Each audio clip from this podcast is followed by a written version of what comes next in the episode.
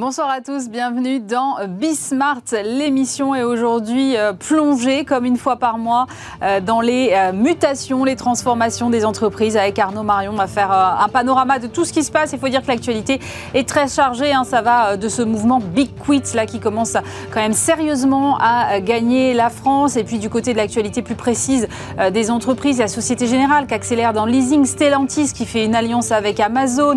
On a également Caddy en redressement judiciaire pour la dixième fois en trois ans, ou encore le mariage au champ Carrefour de nouveau euh, sur la table. On fera un point complet dans un instant. Ensuite, on ira encore une fois plonger dans la transformation des entreprises, mais cette fois-ci du point de vue opérationnel, avec l'ancienne dirigeante de Guérin Joaillerie. Elle a mené cette transfo pendant sept ans et elle viendra nous donner euh, ses tips à l'occasion de la sortie euh, de son livre. Et puis on terminera avec un sujet plus léger, comment partir en voyage quand on est fauché? On fera le point là-dessus avec deux start qui ont fondé Broke and Abroad. C'est Bismart l'émission, c'est parti.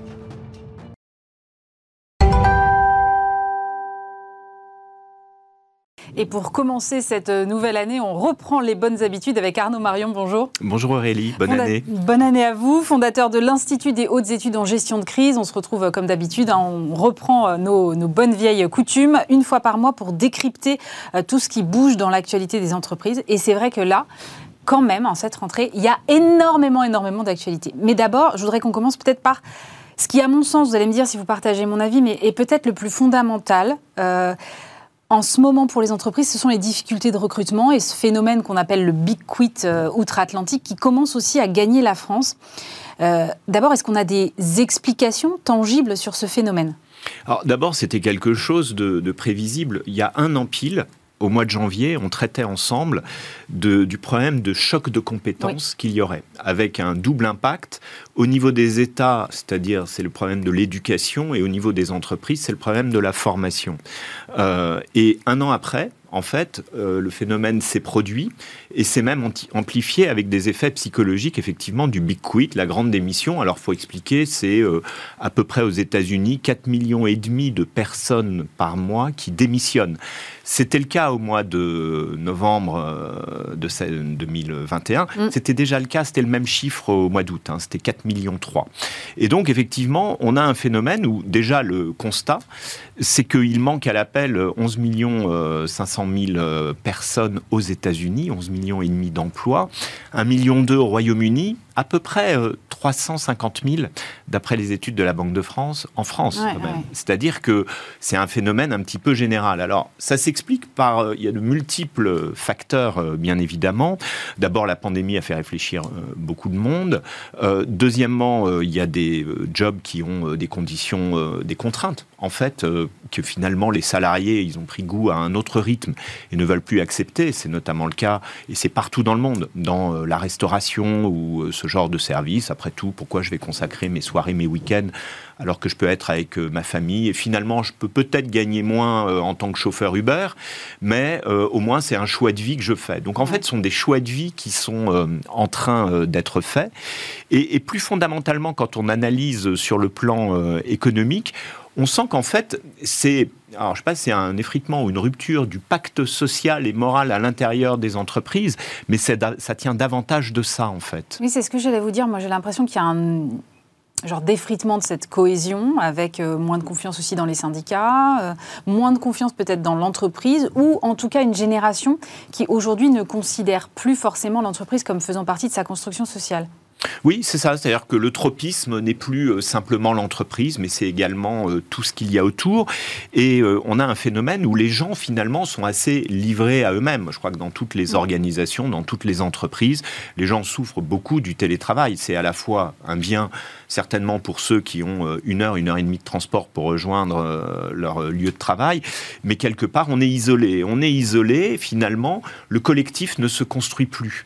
Et donc, on perd dans le collectif. La richesse des entreprises, c'est souvent euh, au contraire euh, le brassage des personnes et le brassage des idées. Alors le mot brassage aujourd'hui, il est particulièrement euh, interdit.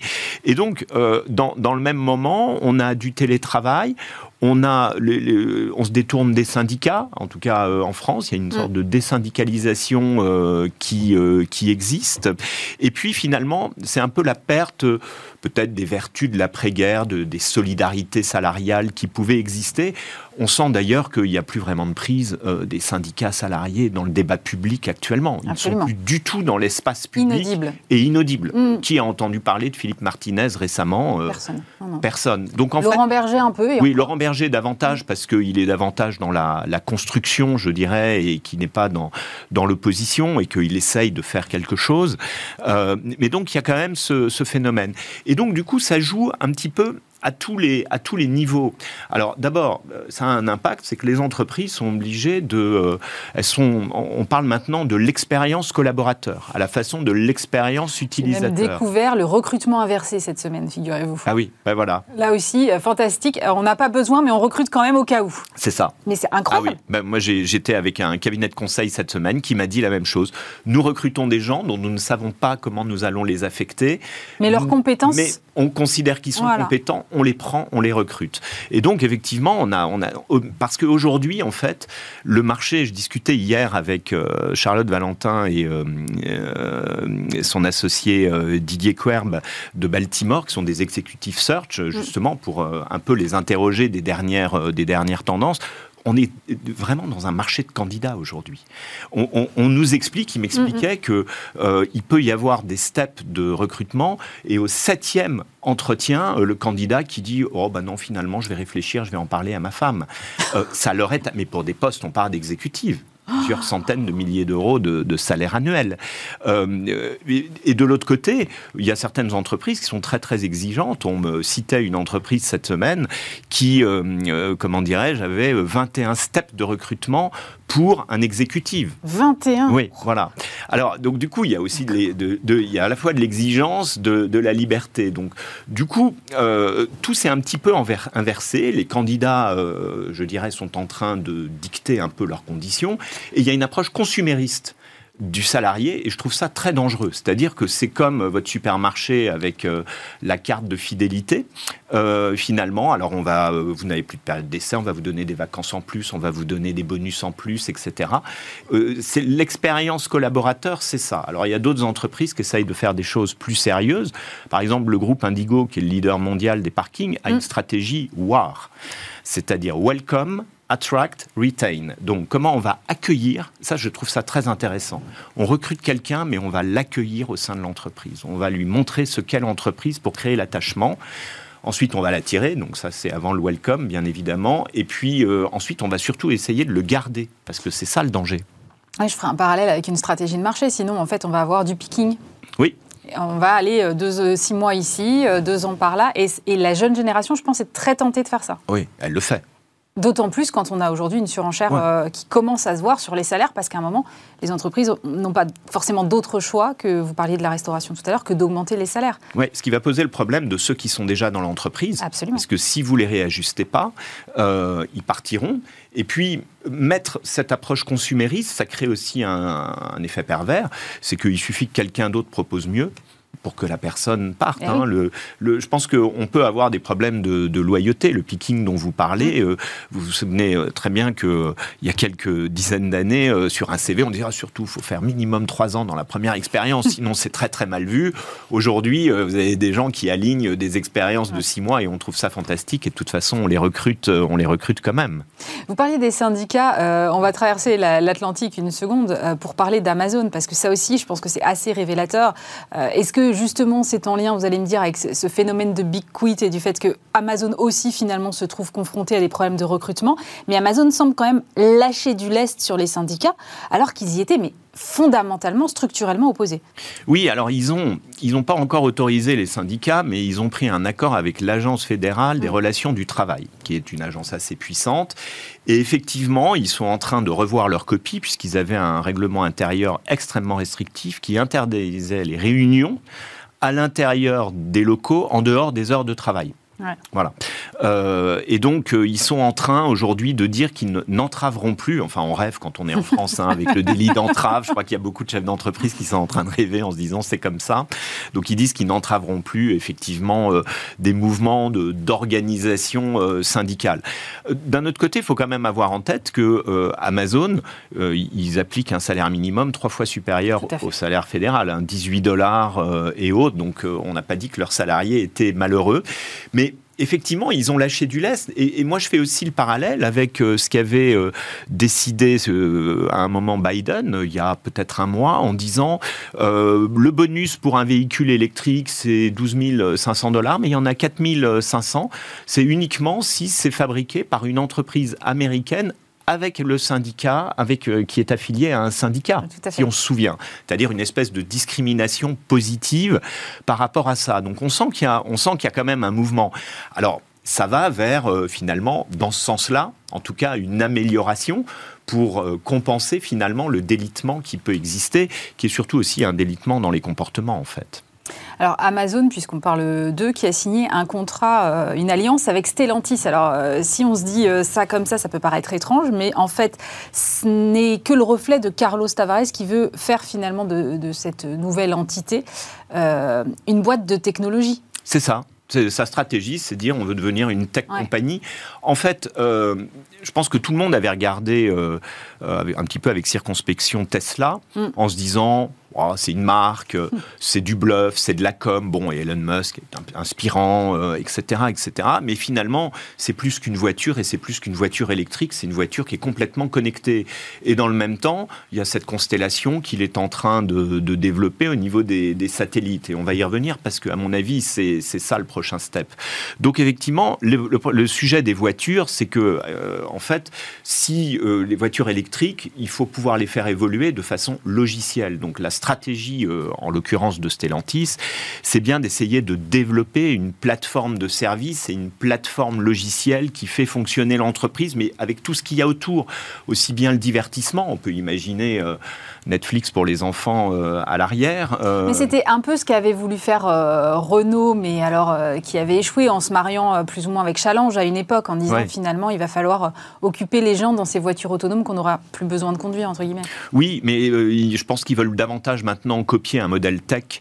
C'est plus un modèle que de divertissement, mm. c'est un modèle tech, c'est-à-dire comment à un moment on arrive euh, à la façon de notre iPhone à faire évoluer finalement les fonctionnalités de la voiture avec, des, mises à jour ou pas. Euh, voilà, et avec des mises à jour logicielles, comment l'entretien finalement passe par euh, beaucoup d'électronique. En fait, je crois que l'enjeu pour Stellantis, c'est comment générer des revenus après l'achat du véhicule et des revenus de service à la façon de votre iPhone. Enfin, 20% euh, du chiffre d'affaires d'Apple, euh, ce sont des, revenus. Donc je pense que ça, c'est l'évolution euh, fondamentale.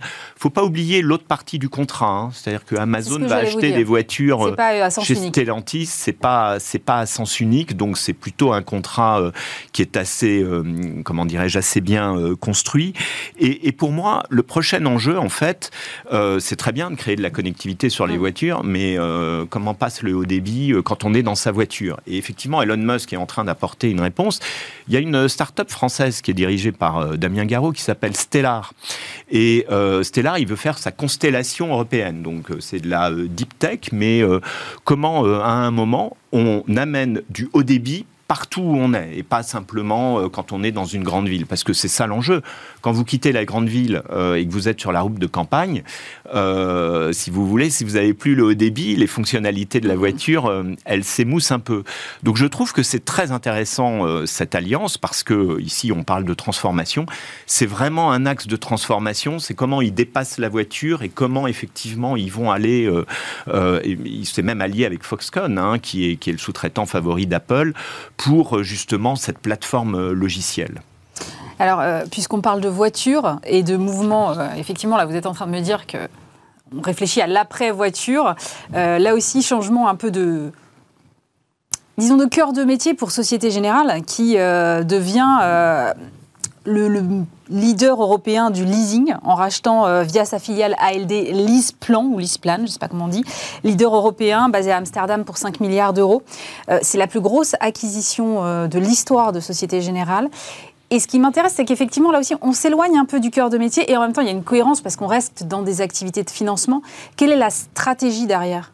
Alors, je, d'abord, j'ai envie de dire Société Générale is back. Il était temps. C'est ce que j'allais vous. C'était ma question d'après, vous me devancez. ah, je ne savais pas. Euh, donc, il était vraiment temps parce que je crois qu'on avait évoqué dans une émission, peut-être au mois, de, au mois d'avril, euh, euh, ici, où effectivement, Société Générale, c'était un peu poussif et tout. Il faut voir que leur capitalisation boursière avait fortement, mm. fortement chuté. donc, Société Générale is back, d'abord, ils avaient ALD. Donc, c'est ALD qui était déjà numéro, Bien positionné. numéro 4 euh, ou autre. Là, cette fusion, euh, elle est fantastique parce que ça va propulser quand même ALD Lisplan euh, comme le numéro 1 hors constructeur. Hein, le premier, c'est Volkswagen avec 11 millions et quelques de voitures. Le deuxième, c'est RCI avec 3 millions 8 mmh. de voitures. Et le troisième, ça va être ALD Lisplan, effectivement, pour 3 millions et demi de voitures. Mais c'est le premier qui n'est pas un constructeur. Donc ils vont sur ce marché. Pourquoi? Parce que c'est un marché de revenus. Mm. Un marché de revenus récurrents à un moment où le crédit rapporte plus grand-chose avec euh, des taux euh, négatifs, des marges extrêmement faibles de quelques points de base euh, ou autres. Et puis, c'est un euh, comment dirais-je c'est un marché qui en plus est à double détente. Parce que vous achetez la voiture neuve puis ensuite elle a une deuxième vie cette voiture neuve avec les voitures d'occasion. Regardez le boom des voitures d'occasion actuellement. Ça peut être un risque hein, bien évidemment en fonction de, de, la tendance du marché. Euh, mais euh, ce qui est intéressant c'est les déclarations de Frédéric Oudéa et les communiqués de la Société mm. Générale qui disent c'est un nouveau pilier, donc c'est un nouveau pilier stratégique, c'est-à-dire qu'aujourd'hui, enfin demain, la Société Générale, ce sera la banque de détail, la BFI, la banque de financement et d'investissement, et la mobilité. Il a prononcé le mot mobilité. Alors là aussi, vous voyez, on voyait là, on voyait, on parlait de la convergence entre Stellantis et Amazon, et puis mm. alors maintenant entre l'univers financier et euh, l'univers de la mobilité. Mais ce qui est marrant, c'est que toutes les banques françaises, en tout cas, sont en train de prendre ce virage. C'est-à-dire que Crédit Agricole a signé, euh, alors avec qui déjà Avec Stellantis. Avec Stellantis, absolument. Et puis euh, BNP Paribas a aussi sa filiale. Donc en fait, voilà, ils sont tous en train de faire ce move-là. Oui. Et c'est quelque chose. Parce que c'est une vache à lait, entre guillemets, le leasing? Bah oui. Ouais, revenus récurrents. Alors vous savez, les investisseurs, ils adorent les revenus récurrents ils adorent la récurrence des revenus. Euh, bah, c'est sécurisant. C'est ça qui est sécurisant et c'est généralement c'est ça qui crée le multiple. Évidemment. Et donc, euh, c'est une opération euh, qui, est, euh, qui va beaucoup relever, en fait, Société Générale. D'abord, qui va relever ALD, hein, c'est une augmentation qui s'estime à 20% du bénéfice par action. Et pour rien que pour SG, c'est 5% du bénéfice par action. C'est-à-dire, c'est ah, c'est quand même énorme. Et puis, je vous rappelle, c'était notre petite séance du mois de décembre, que Société Générale a fait un plan de rachat d'actions de, de, 470 mm. millions. C'est intéressant d'ailleurs ce qui se passe sur les banques françaises, si vous me permettez une rapide digression en une phrase, c'est que euh, à la fin de l'année, on a euh, BNP Paribas qui a euh, vendu Bank of the West pour 16 milliards et qui a annoncé tout de suite 4 milliards seront consacrés à du rachat d'actions, comme quoi on avait vu juste. et puis au même moment, vous avez HSBC et ING qui, comme Barclays il y a 4 ans, quittent le paysage bancaire français. Donc on voit bien qu'il y a une vraie transformation. D'ailleurs, on l'avait évoqué ici en disant c'était un peu les fintech qui euh, faisait la transformation du secteur financier. Et là, finalement, bah, les banques vont vers la mobilité parce que c'est du revenu récurrent. Alors, autre gros dossier qui revient sur la table là, c'est le, dossier Auchan-Carrefour. Donc, selon Bloomberg et les échos, un rachat de Carrefour serait de nouveau sur la table. Euh, cette fois, Auchan aurait l'appui de fonds d'investissement anglo-saxons. Euh, ce qui veut dire quand même que ce mouvement de consolidation qui a déjà avorté deux fois, en tout cas en ce qui concerne Carrefour, il semble quand même aujourd'hui inévitable en France. Bah, je crois que c'est assez inéluctable, c'est euh, devenir un, le super, super leader, parce que leur fusion, ça créerait 28% de parts de marché, donc devant Leclerc, devant euh, Casino, devant euh, les indépendants. Mm. Comme on l'a dit, hein, il n'y a que deux choix possibles. Hein. Enfin, enfin, ils sont trois acteurs, hein. c'est Casino, mm. c'est Carrefour et c'est Auchan. Auchan, on en avait parlé, c'est quand même un problème de vieillissant, d'hypermarché, mais pourtant c'est quand même assez, assez mythique et à côté de À côté oui, ils ont réussi à, à, à, créer des géants comme le roi Merlin, comme Decathlon, et puis euh, leur autre centaine de marques. Euh, ce que n'ont pas su faire finalement euh, les autres, les, les, autres industriels de la, du retail. donc ça, je pense que c'est effectivement important. Et puis, je crois que au-delà de, au-delà de ça, si vous voulez, c'est le fait que d'abord, c'est pas étonnant qu'ils trouvent de l'argent. Euh, les fonds À l'affût de liquidité est, là, ça c'est sûr. Il y a eu 12 000 deals de M&A dans le monde en 2021. 12 000 deals pour 5 650 milliards de dollars, dont 1000 milliards apportés par les fonds d'investissement, qui, paraît-il, ont encore 3 000 milliards à investir.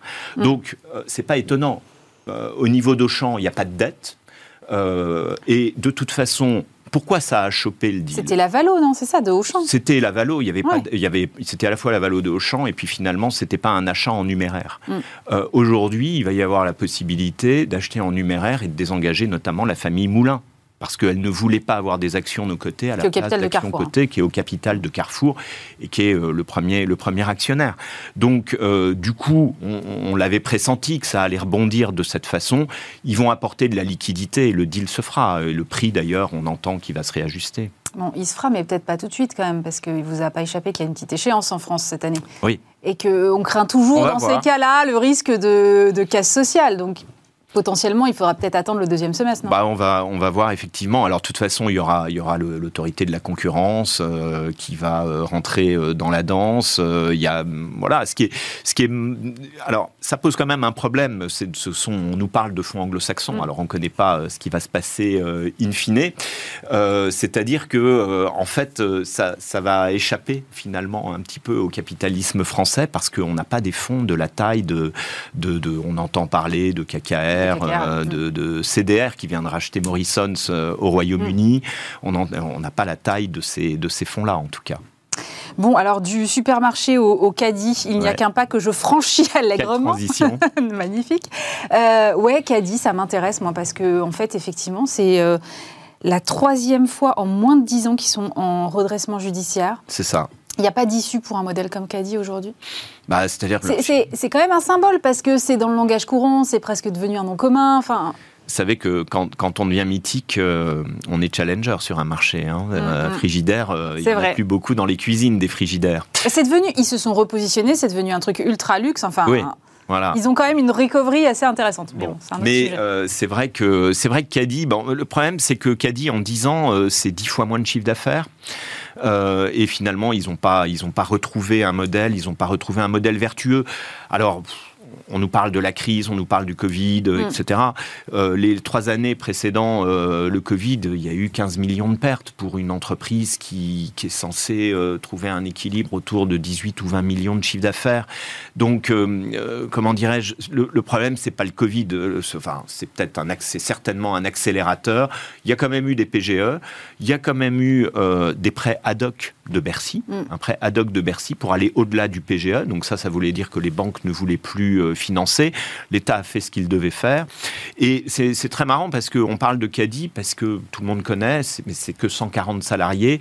Il y, a, il y avait par hasard ce matin d'ailleurs dans les échos euh, une page sur euh, une dizaine euh, d'entreprises très industrielles bon, euh, des fonderies, hein, les euh, fonderies de Bretagne, fonderies mm. du Poitou. Euh, ouais, c'est un autre dossier. Voilà, et tout un tas d'autres sociétés, malheureusement, qui sont en train d'avoir des difficultés, qui mm. pèsent entre 200 et 400 emplois.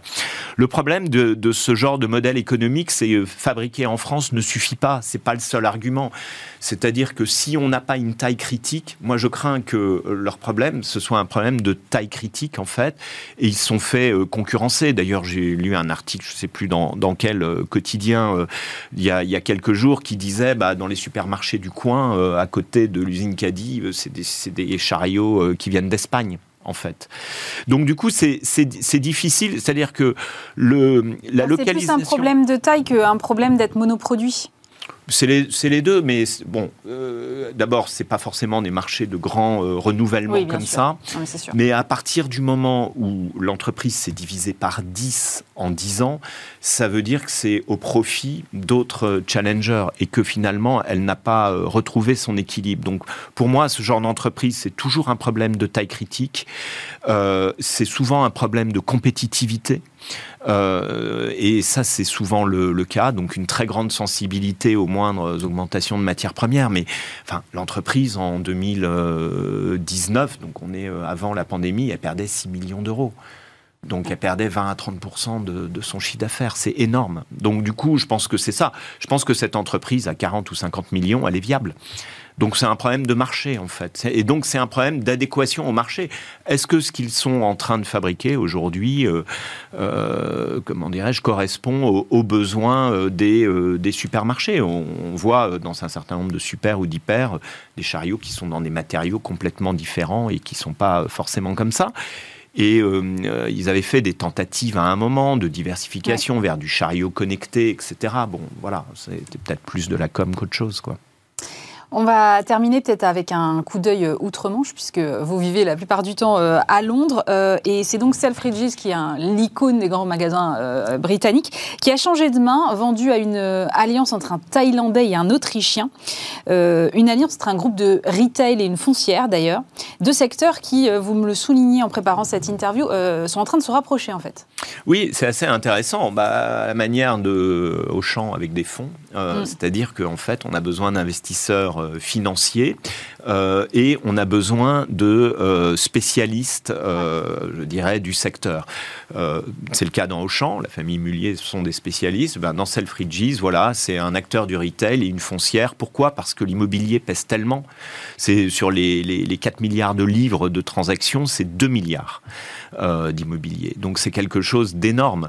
Donc du coup, ça explique la foncière, bien sûr. C'est assez intéressant cet exemple parce que quand ça avait été vendu il y a une vingtaine d'années, je crois en 2002. Oui, c'est ce que j'allais vous dire. C'était pas la première fois en fait. C'était pas la première fois et c'était euh, c'était une famille canadienne. Absolument. Les Weston et, donc euh, vous voyez ça échappe complètement euh, au pays aujourd'hui alors que c'est l'icône effectivement de mm. Oxford Street. bon alors il y a, ils sont quatre magasins en tout et quelques quelques magasins aussi je crois à Amsterdam et en Irlande. Mais c'est assez intéressant de voir ça parce que 50 000 mètres carrés c'est vraiment iconique.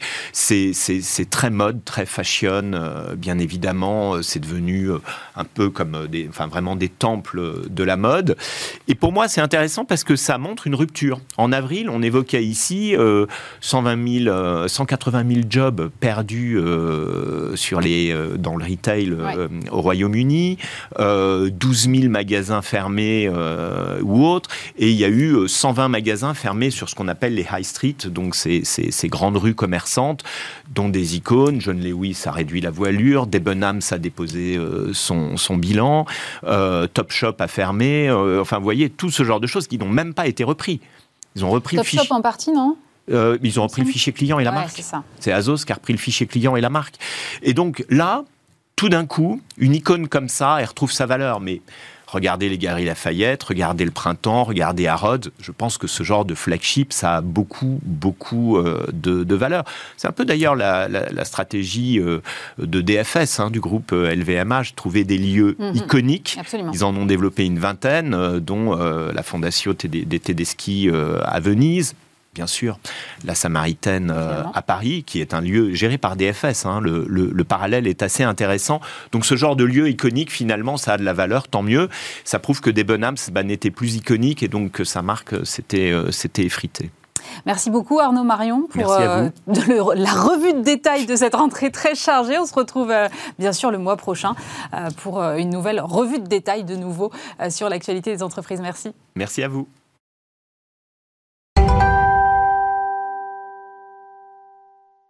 Et on poursuit cette émission avec Ilani Tatia. Bonjour. Bonjour. Vous êtes auteur de ce livre Splash, plongé au cœur d'une transformation. Alors vous y racontez euh, votre expérience du leadership. Euh, vous avez été directrice générale de la marque Guérin Joaillerie pendant 7 ans. Euh, une marque dont vous prenez la direction en 2012 au moment de son rachat par Galerie Lafayette. Qu'est-ce qui vous fait prendre conscience que quand vous arrivez, que ben, en fait finalement cette boîte vous n'allez pas pouvoir la garder telle qu'elle, mais qu'il va falloir la transformer? C'est une bonne question en fait, parce que ma feuille de route au départ, elle n'était pas du tout celle-là. C'était pas du tout une feuille de route de transfo. Je devais euh, au contraire faire une transition en douceur. Et en fait, ça s'est pas du tout passé comme ça. Euh, je dirais que ça s'est pas du tout passé comme ça, parce que quand je suis arrivée, j'ai constaté que le chiffre d'affaires avait commencé à baisser. Mhm. Euh, j'ai commencé à mettre en place des relances euh, classiques de chiffres qui portaient pas leurs fruits. Et au bout de quelques mois, je me suis dit, ok, en fait, on est en face d'un changement radical nécessaire, un problème plus plus profond et plus et plus structurel. Et donc j'ai évalué les stratégies possibles. Mhm. J'en ai défini une qui consistait à prendre ce qui était une enseigne de bijouterie moyenne gamme pour la transformer en marque de joaillerie premium. Euh, et, c'est ce que, avec mon équipe, on a fait pendant sept ans et c'est ce que euh, je raconte dans le livre. Alors, une fois que vous avez défini votre stratégie, euh, comment on convainc ces équipes? Moi, c'est toujours la question que je me pose. C'est parce qu'on me dit toujours oui, non mais une transfo, faut embarquer les équipes. Évidemment, ça me semble assez logique, mais Ok, mais concrètement, on fait comment? Parce qu'il faut convaincre tout le monde qu'on va dans la bonne direction et que c'est nous qui avons la vision et que, et que ça va le faire au bout du compte. Ouais, bah c'est une question euh, un peu compliquée en deux minutes parce que j'ai mis 180 pages à essayer de poser les choses. et en fait, euh, avec le recul, je pense que le, tout le problème, c'est qu'il n'y a pas une seule méthode miracle pour transformer une mm. entreprise. Il y a plein de voies possibles. Et, et mon intention avec le livre, c'est plus de dire bon, bah, voilà ce que moi j'ai fait, ce que j'ai essayé ce qui a marché, pas marché, les, euh, euh, quelque part les questions qui se posent suite à cette expérience-là, et à inciter le lecteur à piocher là-dedans et à construire son propre chemin. Je peux vous donner un exemple euh, de, la, de la démarche quand il a euh, fallu euh, expliquer aux équipes la stratégie de marque premium, dire ce qu'on était en train de faire, on a utilisé avec mon équipe toutes les voies euh, classiques de com interne. Donc des dizaines de newsletters, d'ateliers, voilà, tout ce dont on a dû vous parler. Oui, bien sûr. Et, la newsletter, le site de interne, voilà. Voilà, des ateliers, des déjeuners, etc. Et, en fait, hein, donc on avançait, ça marchait plutôt pas mal. et puis un jour, pour des, des, des, raisons de stratégie marketing, on a décidé de lancer une grande campagne de com sur la marque euh, à la télé. Mm. Et là, on s'est rendu compte que tout d'un coup, il y avait eu un genre de déclic dans les équipes qui venaient nous voir en nous disant Ah oui, donc en fait, on est vraiment en train de devenir une marque. en fait, c'était un peu énervant parce que faisait juste des mois qu'on expliquait ça. Mais, mais voilà, en fait, c'était tellement symbolique qu'il euh, y a eu un effet euh, waouh qui a déclenché, qui nous a fait faire un pas de géant de géant en termes d'appropriation. Et, en fait, voilà, mon livre, il est un peu construit comme ça, en fait. C'est de dire, c'est pas de dire aux gens, il faut faire une campagne télé mm. pour euh, transformer, ça serait un peu coûteux. Mais, mais c'est plus de dire, euh, qu'est-ce qui, euh, dans votre métier à vous, dans votre entreprise, peut être le déclic qui, qui va faire que vous allez faire comprendre ce que vous êtes en train de faire aux gens. Et et, en fait, voilà, tout le livre est, euh, construit comme ça. C'est l'expérience Guérin-Joaillerie, euh, mais comment est-ce que ça peut générer quelque chose euh, pour le lecteur? C'est fascinant ce que vous racontez parce que dans, votre livre, vous donnez aussi l'exemple du questionnaire, le fameux questionnaire que tout, que tout conducteur de transfo fait. C'est-à-dire, tout le monde vient me voir en disant Alors, on a fait un questionnaire auprès des équipes. Oui, c'est bien, mais en règle générale, les équipes, elles ne voient pas forcément que derrière, D'abord, elles ne sont pas toutes convaincues que la direction prend au sérieux ce qu'elles disent. Elles ne sont pas toutes forcément sincères dans ce qu'elles répondent. Donc, on voit bien qu'il faut autre chose. Est-ce que ça tient aussi à, donc comme vous disiez, à des éléments euh, type la publicité qui fait que et ça déclenche Ou est-ce que c'est aussi la personnalité du conducteur du changement? Est-ce que c'est les, managers? En, fait, euh, je pense que effectivement vous posez la bonne question parce que il y a plein de bonnes pratiques sur la conduite du changement, euh, mais après euh, ces sept années de pratique, je, je, pense que ce qui fait vraiment la différence, c'est plus une question d'attitude et de savoir-être en fait. Quand vous êtes dans l'écoute des équipes, quand vous expliquez ce que vous faites, quand vous parlez concrètement des difficultés avec en toute transparence et, et, que vous le faites avec le cœur, mm. je pense que ça se sent. Et, quelque part, c'est plus euh, l'attitude qui va faire la différence et la transfo réussie et le fait que les gens vous suivent que euh, effectivement le 14e, euh, voilà, 14e questionnaire ou le 10e déjeuner. Et, ça, ça ne, s'apprend que par l'expérience, ça s'apprend en étant aligné avec soi-même. C'est pas des choses qu'on trouve dans les bouquins de management. Sauf dans le mien peut-être. Vous parlez des difficultés. Euh, comment on fait? Parce qu'évidemment, euh, une transfo, c'est pas linéaire, euh, j'imagine. Il y a des hauts, des bas, des réussites et puis des échecs aussi. Donc quand on met en place des choses et puis qu'on s'aperçoit que ça marche pas, qu'il faut faire machine arrière et qu'on a dit à des équipes pendant des semaines, on va faire comme ça, vous allez voir, ça va aller mieux. Et puis qu'en fait, il faut dire, ah en fait, non, on s'est un peu trompé. Mm. Comment on fait pour pas perdre sa crédibilité? Bah, en fait, je, pense que la crédibilité, elle se euh, construit pas à ce moment-là. C'est-à-dire que c'est pas au moment où il y avait des difficultés qu'on devient crédible, c'est en amont. C'est-à-dire que si à un moment donné, pour euh, poser la stratégie, vous avez euh, déjà embarqué les gens, interrogé les équipes, vraiment, enfin, en mm. tenant compte de ce qu'elles disent, euh, expliquer tout ce que vous avez fait. Quelque part, au moment où ça ne marche pas, euh, si vous expliquez que euh, bah, non, ça ne fonctionne pas, mais voilà ce que je vais faire pour essayer de rectifier le tir, il n'y a pas de problème de crédibilité. Il y a peut-être un problème de stratégie, il y a peut-être un problème de méthode, mais la crédibilité, si elle est bien construite en amont, ma conviction, c'est que vous ne la perdez pas. Et, puis après, là vous avez raison aussi, c'est que c'est quand même pas facile pour autant. C'est-à-dire que là, ça a l'air tout parfait, mais il y a quand même des moments, moi j'appelle la traversée du désert, parce que quand vous avez commencé à mettre en place les choses, vous commencez à perdre du coup un peu les anciens clients, euh, mais qu'en même temps vous êtes en train de recruter des nouveaux clients, mais euh, y a une, les vases communicants fonctionnent pas encore tout à fait bien. Euh, ben, il y a un moment où effectivement, et ça m'est arrivé, je suis passée par des phases où j'étais finalement la seule un peu à y croire et à le porter. Et, et, je pense que voilà, il faut juste attendre un peu, faire en sorte que ça ne euh, voilà que ça se passe le plus vite possible. Et puis dans mon livre, je donne aussi euh, voilà quelques astuces de quick win, euh, voilà des, des méthodes d'énergie interne aussi, voilà personnelle. Faut pas s'épuiser non plus, c'est ça? oui, la question de l'énergie personnelle et de l'énergie des équipes, c'est hyper important en fait que ce soit l'énergie et, et, la santé physique physique que la santé mentale, enfin du, dirigeant et de, son, euh, et de ses équipes. C'est un vrai sujet quand on mène des transformations euh, longues. Et je pense qu'il y a peu de dirigeants aujourd'hui qui, euh, qui en parlent. Et justement, euh, on parle de la solitude souvent du dirigeant dans ces périodes-là. Euh, vous, vous insistez beaucoup sur la façon dont vous avez construit votre équipe euh, aussi pour pour pas être finalement trop toute seule dans cette galère entre guillemets. c'est important. Comment on choisit les gens avec lesquels on a envie de travailler? Parce que parfois, ben voilà, il y a une équipe déjà en place. Est-ce qu'il faut tout changer? Cette équipe, elle peut en plus être réfractaire au changement. Comment on fait?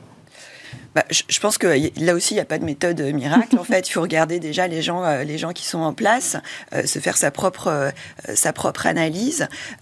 Et, puis, effectivement, enfin, avoir des gens qui partagent votre vision de l'avenir et vos valeurs surtout, votre façon de d'être et de faire, c'est essentiel. Mais ça, c'est voilà, ça, semble basique mmh. dit comme ça, mais le faire en vrai et euh, choisir son équipe comme ça, c'est pas euh, c'est pas si simple. Et, c'est vrai que euh, c'est essentiel parce que dans les moments de baisse d'énergie du dirigeant, c'est très souvent votre équipe proche qui va là aussi vous permettre de rééquilibrer, soit en prenant le relais, soit en vous quelque part vous portant indirectement.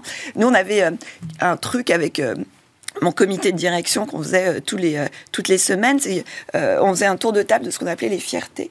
Mmh. Et, et, en fait, chacun disait parce qu'il avait rendu fier les, les jours précédents. Et, dans les moments de traversée du désert, c'est assez utile de se, voilà, de, de, se donner du positif. Ça nous permettait de remonter un peu en niveau d'énergie avant d'attaquer les, les problèmes qui ne manquaient pas de se présenter. Et surtout que vous étiez confronté à un éclatement aussi euh, physique, c'est-à-dire que votre transfo, elle n'était pas euh, sur un siège euh, unique. Vous aviez des équipes de vente un peu partout. Et donc, c'est là aussi, le fait d'être aussi éclaté, c'est une difficulté supplémentaire pour pouvoir embarquer tout le monde? Oui, bien sûr. Alors, nous, on avait la chance d'être quand même beaucoup en région parisienne, ce qui permettait une certaine proximité. Mais j'ai appris un certain nombre de choses avec, euh, avec le temps. Euh, j'ai appris par exemple que euh, vous avez beau expliquer la stratégie en termes un peu généraux, à un moment donné, il est important aussi d'expliquer, enfin pas d'expliquer, mais de travailler avec les gens très clairement ce que vous attendez d'eux concrètement sur le terrain. Mhm. Nous, on est en train de devenir une marque premium. Et vous demandez à 50 personnes ce que c'est qu'une marque premium, vous avez 50 réponses différentes. Du coup, voilà, les, les RH et, la direction des ventes à vraiment travailler avec les équipes pour se dire bah, qu'est-ce que ça veut dire concrètement pour nous sur le terrain d'être une marque premium? Et, ça, c'est vraiment quelque chose de, qui me semble indispensable. Il y a autre chose sur l'éloignement dont, euh, dont je me suis aperçue, c'est que euh, il y a tous les relais euh, hiérarchiques habituels. Quand on a un réseau de boutiques, on a en général un directeur des ventes, des animateurs mm. réseau qui, voilà, qui sont là pour faire justement ce lien entre le siège et les magasins. Mais en fait, il y a aussi tout un tas de relais informels.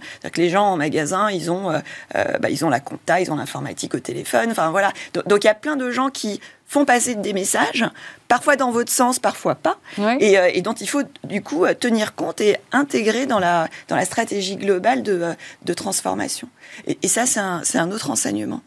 Est-ce que euh, tout à l'heure vous aviez parlé des, clients, vous avez dit bah il y a un moment euh, on gagnait d'autres clients et puis on en perdait certains. Est-ce qu'à un moment vous avez interrogé euh, vos clients sur cette transfo, sur ce repositionnement de marque, parce que c'est un vrai repositionnement, donc avec comme vous dites passer à une gamme premium, donc j'imagine avec un changement de budget aussi pour pour le client. Est-ce qu'à un moment vous les avez consultés ou, vous vous êtes dit bah non, c'est comme ça, je sais que c'est ça qu'il faut faire pour la marque et, et tant pis, ce que je perdrais, j'en récupérerai d'autres ailleurs?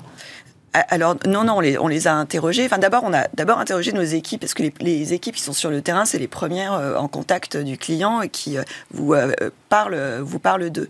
On a fait les classiques, je dirais, de table ronde clients, d'études, etc.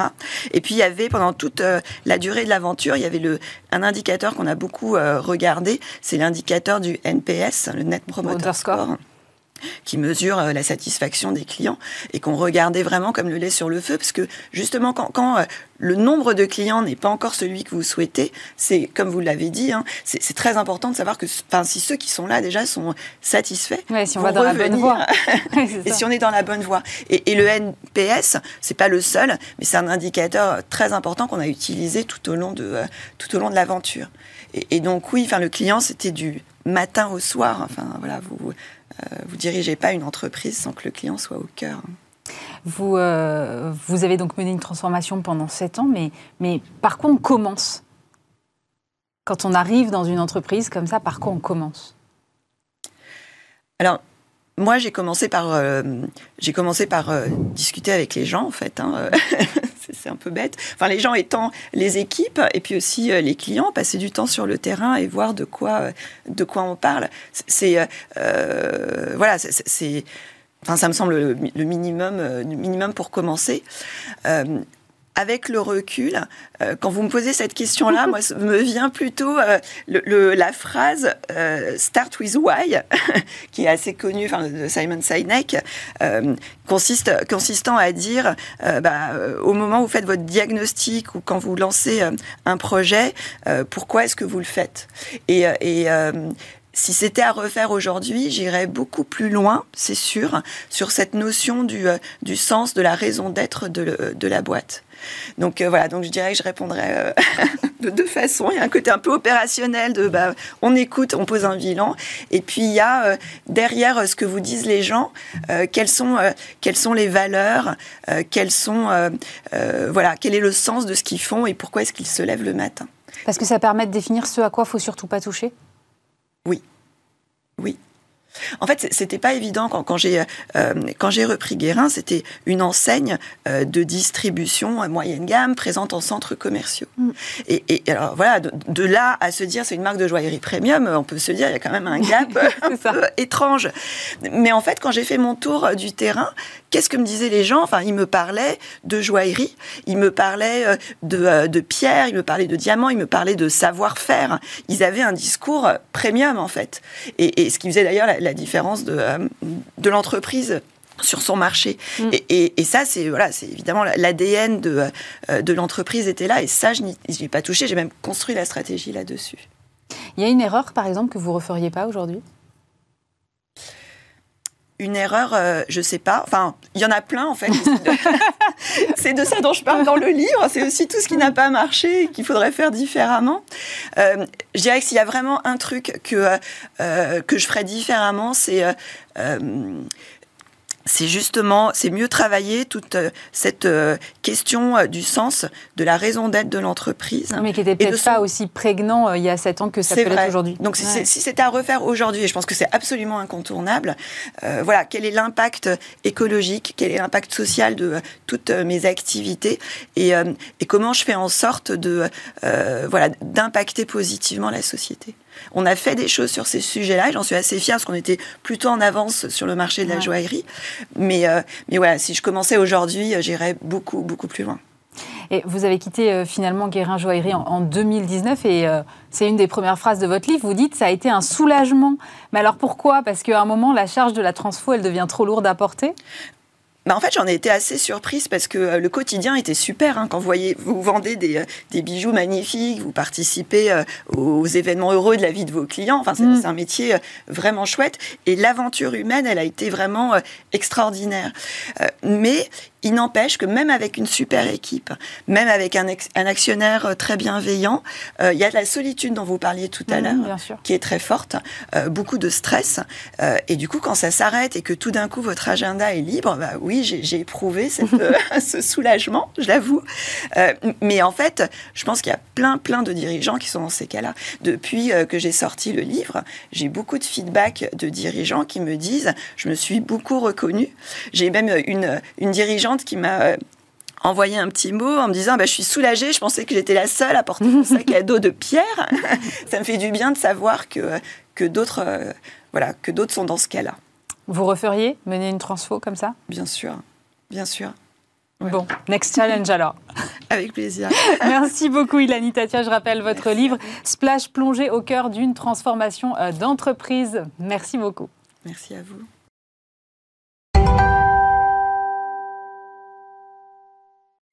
Et on termine euh, cette émission en partant en voyage avec Maria Mendiaï. Bonjour. Bonjour. Vous êtes CEO et cofondatrice de Broken Abroad et vous êtes venue avec votre cofondateur Junior Bidunda. Bonjour. Bonjour. Vous, vous êtes aussi euh, CMO de l'entreprise Broken Abroad. Alors, comprendre fauché et à l'étranger.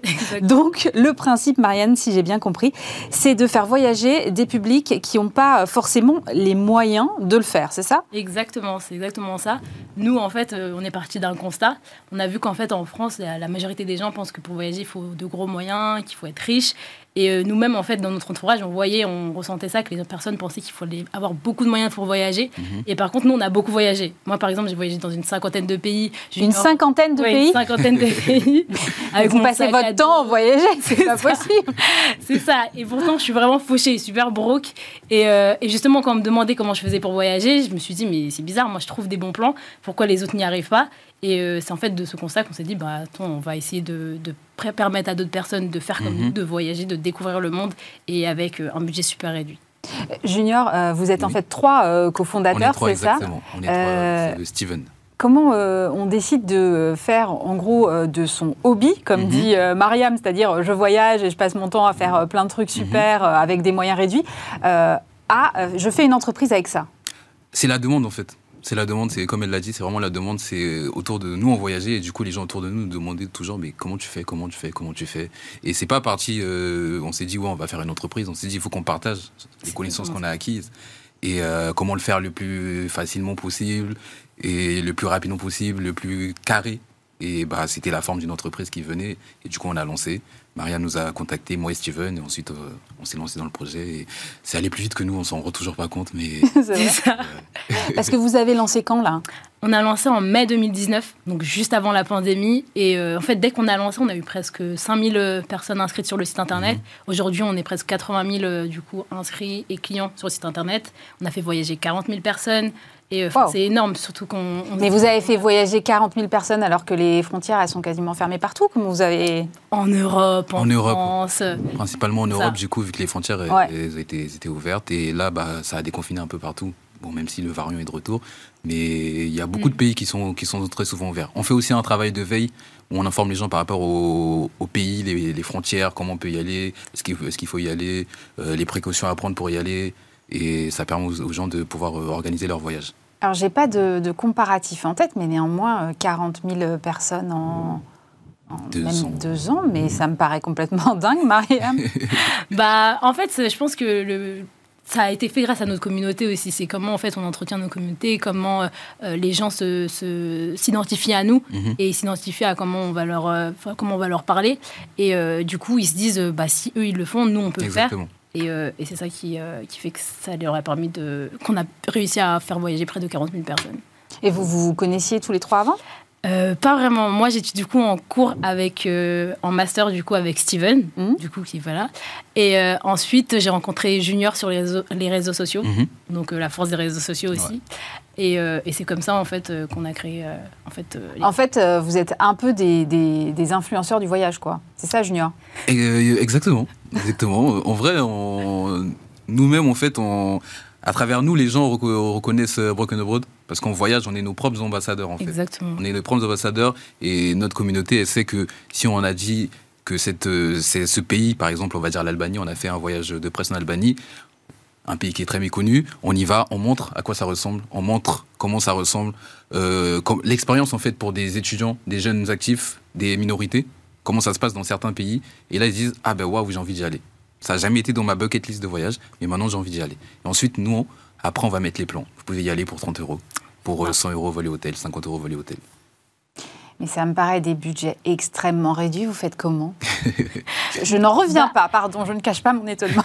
Mariam, vous faites comment? En fait, on, on, euh, on est un peu expert en fait dans, dans la recherche de bons plans, dans la recherche de voyages, parce qu'en fait nous-mêmes en fait on a fait ce travail en amont de rechercher les bons plans, de trouver en fait comment voyager pas cher. Mhm. Et en fait c'est devenu inné pour nous au départ.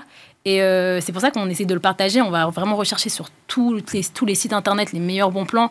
C'est devenu en fait automatique. Enfin, pour nous, c'est simple Mhm. et euh, on sait que ça, ça apporte de la valeur aux autres parce que justement, c'est des choses qui, des expertises qu'ils n'ont pas forcément.